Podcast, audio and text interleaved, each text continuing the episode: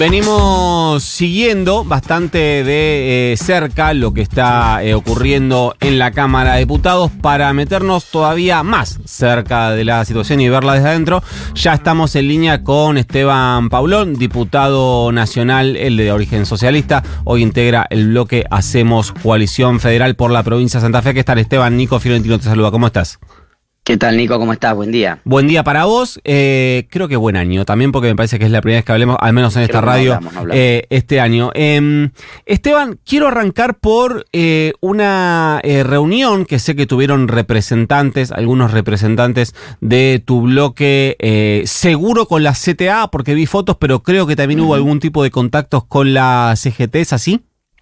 Sí, sí, sí, estuvimos reunidos. Vos sabés que una de las características de este debate expresa, al que nos lleva el gobierno en relación a la ley de ómnibus, es que no se han previsto instancias de participación de la sociedad civil, como si hubiera algo que ocultar, no algo que fuera bueno no consultar.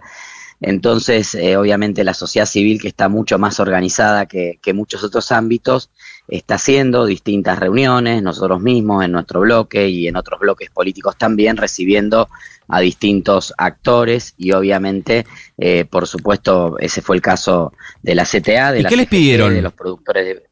No, hay una preocupa hay dos preocupaciones, Nico. Una vinculada al DNU, donde nosotros le reiteramos a los referentes de la CGT la posición negativa de nuestro bloque a aprobar o a validar el decreto de necesidad y urgencia.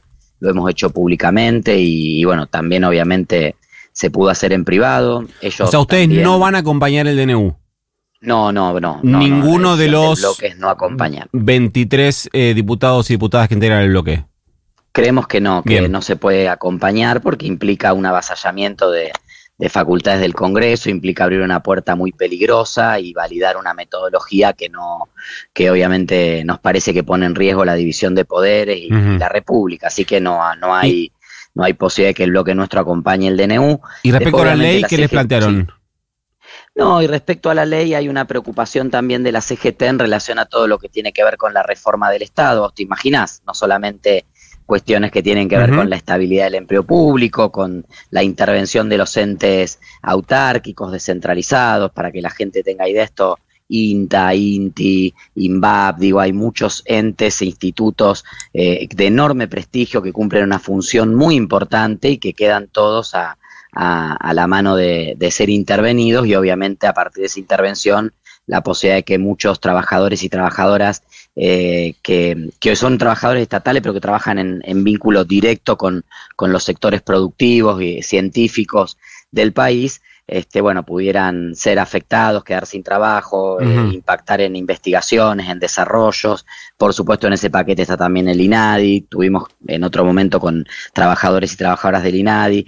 Eso preocupa muchísimo y obviamente también todo lo que tiene que ver con las privatizaciones que sabemos que también Argentina, bueno, yo lo viví en carne propia, mi, mi propio papá fue eh, uno de los despedidos con 40 años y cuatro hijos a la calle eh, durante las privatizaciones de los 90 con el menemismo. ¿En, el caso de tu papá, que del Banco de Santa Fe? No, mi papá era de agua y energía. Ah, mira. Mi papá era abogado, escribano, pero era un apasionado de, la energía. Eh, dejó un cargo de juez en la Patagonia para venirse al litoral a trabajar primero en Salto Grande y después en agua y energía. Y en el año 92, este, bueno, fue despedido como tantos otros trabajadores cuando se provincializaron las empresas de, gas y energía, ¿no? Lo que era, este, en ese caso era agua y energía del Estado, este, que se provincializó.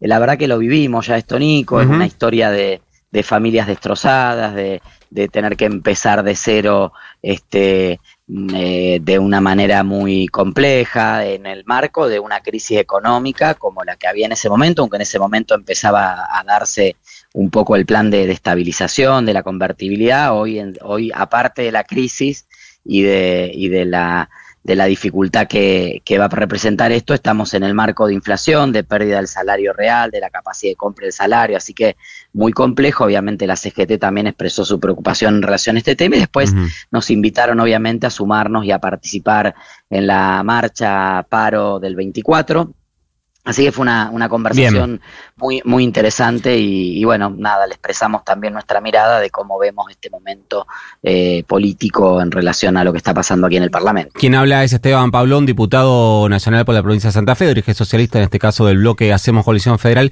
Esteban, a mí el cálculo que estoy, eh, nos, conocemos ya eh, un poco, sabes que tengo una obsesión por lo que pasa en el Congreso, el cálculo que vengo llevando es que entre información propia y un poco también lo que pasa en lo público es que los 40, 41 diputados de eh, el PRO, si no es el 100%, el 98% están eh, adentro para acompañar la ley Omnibus, que eh, si me tengo que guiar por la posición del presidente de su bloque, el radicalismo sacando algunas cuestiones como puede ser eh, la reforma electoral, algunas cuestiones vinculadas al capítulo penal y por ahí algún retoque en términos de eh, transferencia de competencias del Congreso, también tiene la voluntad de, de acompañar, por lo cual me parece que es un escenario, lo decía ayer, que empieza a eh, despejársele de a poquito, todavía sin confirmación, pero de a poquito al oficialismo. Quería saber si vos tenías una eh, foto eh, distinta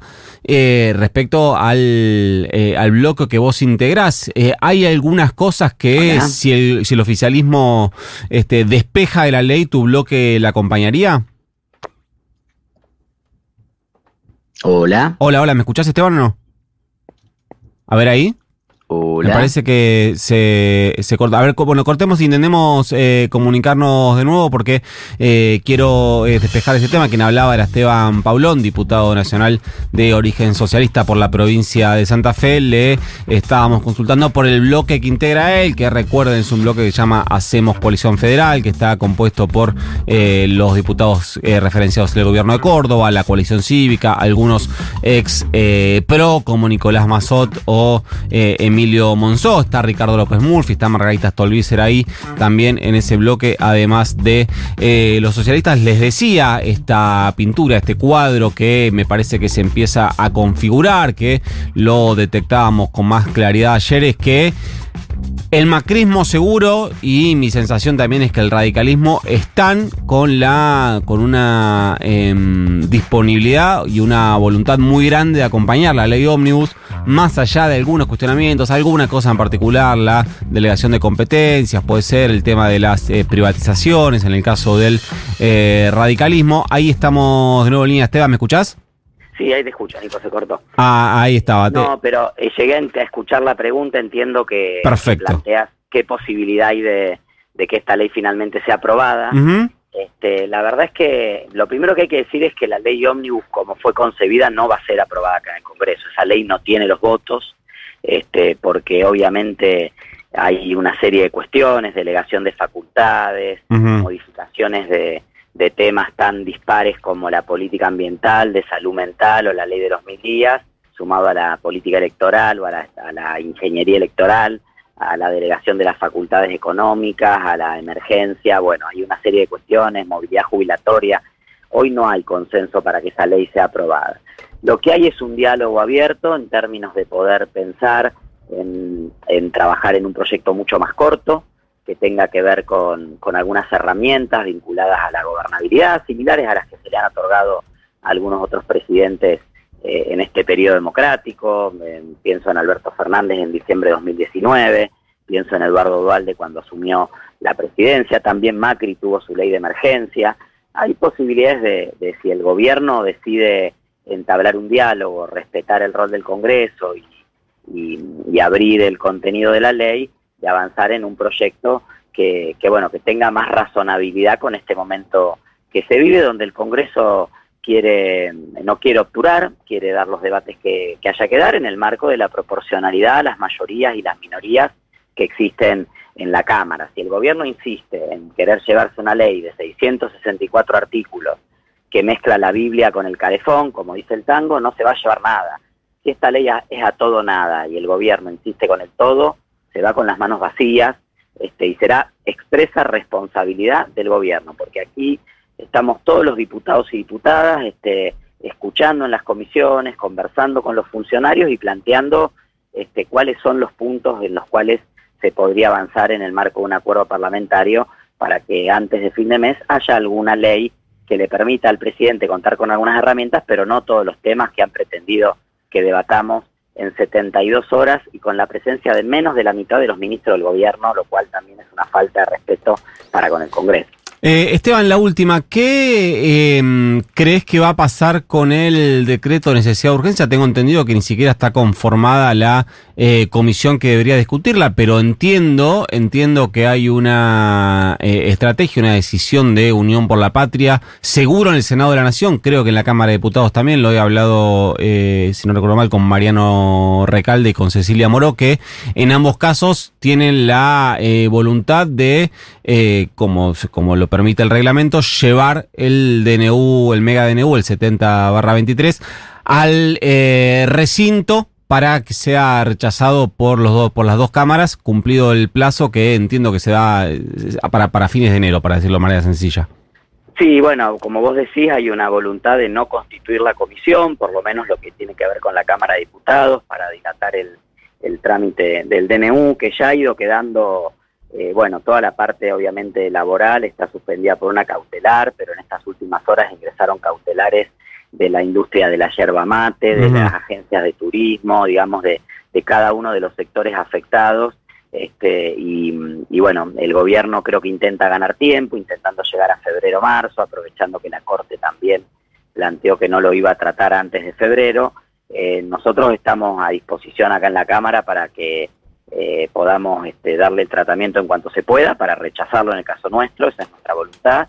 Eh, veremos si, si se da esa, esa situación. Hay que juntar 129 voluntades, eh, sentarlas en las bancas, pero, pero bueno, te diría que hoy el clima en relación al DNU es mayoritariamente negativo, más allá de que a, nivel público ha habido muchas voces o referentes de distintos bloques expresándose a favor te diría que en el poroteo de los 257 diputados y diputadas eh, veo muy difícil que ese DNU se apruebe, por eso seguramente el gobierno está jugando a, dilatar el, tratamiento lo más que se pueda. Nosotros también de la mano del reglamento buscaremos su tratamiento lo antes posible.